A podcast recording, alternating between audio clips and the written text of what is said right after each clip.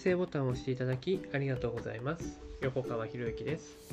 このチャンネルは何者でもない人が人も仕事もお金も引き寄せる何者かに変わるための魅力のヒントをお届けしています。今回のヒントはなぜ宿題をやらなければいけないのか。まあ、これを音声撮ってるのは1月6日なんですけどね。まあ明日から新学期ということでまあうちの息子にねくわけですよ。宿題終わったって。するとねこう言うんですよ。1回目の授業までにやればいいんだよとか言い始めるからあのなと。それは違うんだって。ね。宿題は、ね、ただやればいいっていうもんではなくてこれは社会に出てから絶対に必要になるスキルだからやるんだよって言うわけですよ。まあどういうことかっていうとね宿題を仕事って言い換えたらどうですかって話ですよね。でね、仕事を期限ギリギリに終わらせる人と、ね、すぐに終わらせて、すぐに終わらせて、ね、自分で、ねえ、仕事を想像する人と、どっちが社会人として周りから認められるかって話ですよね。もう言わずもがなじゃないですか。で、これが宿題なんですよ。だから宿題を何のためにやるのかって。まあ、当然その学力アップのためっていうのはあるんですけどね学力アップのためだったりとか勉強の習慣を忘れないようにするためっていうのはあるんですけど一番大事なのは何かっていうと社会に出てから役に立たせるためですよ宿題っていうその期限の決めたものに対してどう取り組むのかその取り組む姿勢を作っていくのが宿題なんですよっていう話をねしてるんですけどね。これがなかなかですね響かなかったりするんですよね。まあ面白いもんですけどね。まあこれしょうがないなと思うんですけど、ね、なんで宿題やんなきゃいけないんですかって言われた時にどう答えるんですか？っていうのはね結構問われると思うんですよ。でね。まあ学校の先生とかにこういう発想を持ってる人僕非常に少ないなと思うんですよ。それは何でかっていうと、まあね、保護者会も行ったんですよね。保護者会行った時に、ね、あのそういう宿題に関しての話をね、全体朝礼、全体の場でもそうだし、あなんだっけあのクラスの場でもそうだったんだけど宿題はそのやっぱり勉強の習慣をつけるためみたいな感じだったんですよね主張がそうじゃないよねって与えられた仕事をどのようにしてどのように取り組むのかって。その姿勢づくりを宿題を通して身につけるんだよって。まあもちろんねもう保護者の一人としてそんなことは先生に言う必要もないと思うんでね。言わないですけどね。じゃあ先生が言わないんだったらどうするかって言ったら親として言わなきゃいけないわけですよね。でそれが伝わってない、うん、残念ながらね。もうこれはもう正直に言いますよ。あのねうん。自ら主体的に、ね、自立して取り組む。自立の、ね、自立っていうのは2つの意味があってね。自分で自ら立つっていう自立と自分で律するっていうことですよね。自ら立つの自立っていうのは自分でここまでにやるんだって自分で予定を決めてそれをやりきる、ね、だから自分で主体的に能動的に宿題与えられたものに対して取り組むっていうのは自立ですよね。で律する律するっていうのはその自分が決めたことに対してそれを自分を甘やかさずに行動し続けるっていうね行動できるっていう状態を自立って作るわけですよね。これをもう何度も何度も何度も繰り返して言うしかないなって僕は思っててね。それがいつできるようになるかなんていうのは分からないし、まあ、できなかったらできなかったで、もう困るの僕じゃないんでね。困るの僕じゃないんで。結局、それができるようになるかならないかっていうのは、息子自身が、の人生に関わってくることですよね。でも、でも、親としてできることは、それをやっぱ言い続ける。そして自分で背中で見せ続けるっていうことをやるしかないなと思うわけですよね。それに対してね、あの感化する感化してやってやるのかやらないのかっていうのは全部それは息子次第。で僕はねもう考えてるんですよね。それをなんか親のエゴとしてやらなければ宿題はやるべきものだっていうふうに押し付けるんじゃなくて別に、ね、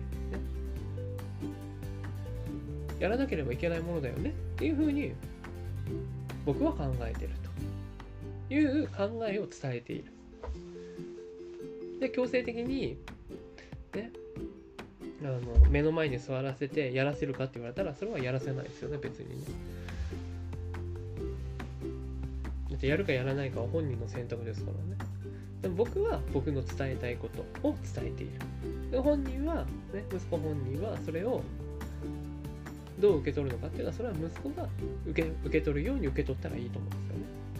でそこに対してね、自分が伝えたことを息子がやっていないからって怒るっていうのはそれは息子の人権を僕は侵害してると思ってるからそこまではやらないですよ。で全ては、ね、自分で自分の人生を作るっていうのが、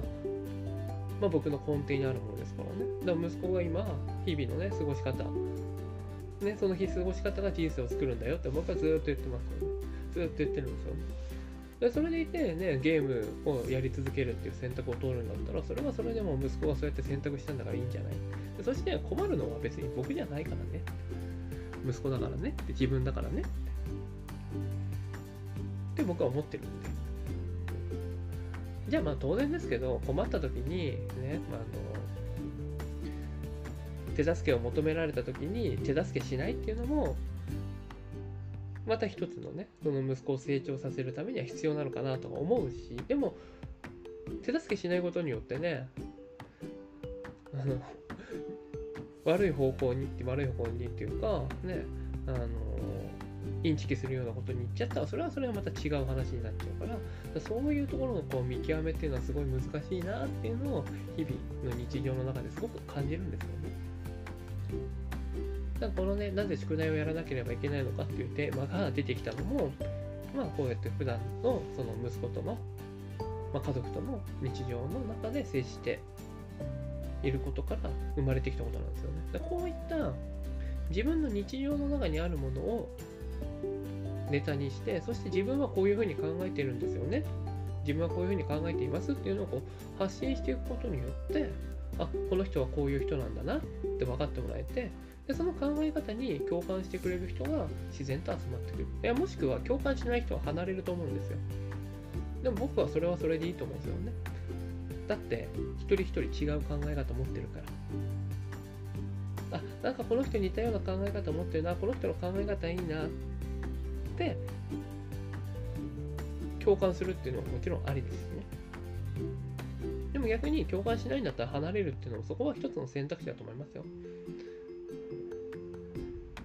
まあ、よくあるパターンはね、あのセミナーとか、あのセミナーとかではすごいいいこと言ってるんだけど、実際にお金払った後は全然なんか対応が違いましたみたいなの結構ありますからね。でもそれをね、お金を払ったから悪口を言っちゃいけないみたいなね、傾向も結構強くて、まあ、逆にそういうふうに、あれなんですよね。お金をそういうふうな、あの、指導してる人も結構いらっしゃいますよ。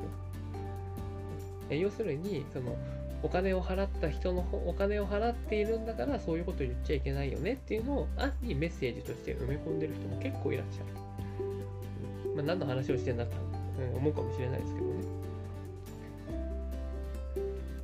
まあ、なぜ宿題をやらなければいけないのかって言われた時に、ね、一人一人がどんな答えを持っているのかどんな考えでそれを伝えているのかっていうのをぜひ持ってほしいなと思うんですよね。まあ、僕はでその社会に出た時の対応として社会に出た時に絶対に必要になる姿勢づくりっていうのを今この宿題を通して身につけてるんだよねっていうところを伝えたいし必ず仕事って期限あるわけじゃないですか期限ある中でその期限内でやれるかどうかですよねで、その期限内で精一杯、ね、期限内より早く終われば、早く終わった分だけ見直しとかもいろいろできるわけですからね。さらにより良いものとしてブラッシュアップをすることができる。という人材と、ね、人材とギリギリ、ギリギリになるか、もしくはいつも遅れて出すような人材と、どっちが使いやすいですかって。使われやすいですかって。信頼を得やすいですかって。もちろんもちろんですよ。あの究極に言えば、ね、いくら遅れてでもあなたの仕事あなたのその作品が欲しいとかいくら遅れてでもいいからあなたの作ったものが欲しいですって言われるような飛び抜けた存在になるっていうのも一つの手ですからね。ここも間違ってないと思うんですよね。でも自分は最初からそういう道を目指すんだ。だから人から決められた締め切りなんてどうでもいいんだよ。っていうふうに言うんであればそれはそれで一つの主張としてやっぱ認める必要があると思うんですよね。でダメなのは何も主張がないのが一番ダメで。ね何も主張がないのがダメ。で要するに相手にいかに考えさせるか。それは7歳児だろうが10歳児だろうが13歳だろうが15歳だろうが18歳だろうが関係ないんですよ。子供だからっていうのは全然認めあれなしでね。一人の人間として見た時にじゃあどうするのっていう。それをね子供だから考えられないでしょって言ってるのはそれ僕は子供をバカにしてる表現だと思ってるんですよね。そうじゃないですよね。子供でも絶対考えられるんだから。だから子供だからできたらすごいじゃなくて、一人の人間としてそれをやるべきことはやろうねっていう。子供だからとか、ね、まだ中学生だからまだ小学生だからっていうのはそれは対等として対等の一人の人間として僕は見てないなと思うんですよね。だから逆に言うと息子からもたくさん学びますしね。なるほどねと。そういう視点もあるんだなっていうふうにもらってあ自分の中にはその視点なかったからそれはちょっと考え直さなきゃいけないなっていうのもちゃんと伝えますしね。そうやってなんかね日々のコミュニケーションっていうのが必要なのかなと思うんですよね。これだから強制し始めた強制し始めると多分反発とか来るんでしょうけど。ねでもその反発もじゃあなんで反発するのかっていうのをその相手の言葉で語らせるっていうのがすごい大事だなと思うんですよね。で語っていくうちに自分の考えが整理できてあ自分っていうのはこういうことなんだなってこういう考え持ってるんだなでその自分の、えー、考えを言葉にできないと思うんですよ。ちっちゃい子って。13歳とか。10代の頃ってまだまだね。よほど成長ねしていればまた別なんでしょうけど。なかなかできないからじゃあどうすればいいのかっていうと助け舟をそこで出すって。こういうことこういうことああいうこと。っていうふうに。でそしたらなんか近いものがあったらそうそうそうって言うじゃないですか。という感じでまあね、まあ、宿題をやらなければいけないのかっていうところから、まあ、僕のね子育ての考え,、ね、考え方みたいな話になってますけれども、まあ、ぜひですねなぜ宿題をやらなければいけないのかっていうのを、まあ、子を持つ親は当然として、ね、まだね、えー、子供を持っていないとか子供を育てていないっていう人もぜひですね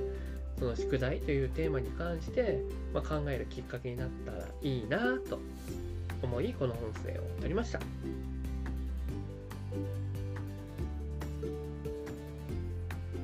このチャンネルでは一人一人が大切な人を幸せに導く世の中にするためあなたの人生経験で培った魅力を生かして何者かとして活躍してほしいそんな思いで配信をしています。このチャンネルの音声を隠さず聞いていただくと魅力ある人たちの考え方や立ち居振る舞いが分かり人も仕事もお金も引き寄せる何者かに変わっていくことができます。ぜひチャンネルフォローやお友達へのシェアをしていただいて一緒に何者かになることを実現できたら嬉しいです。魅力のヒント今回は以上になります。また次回お会いします。横川博之でした。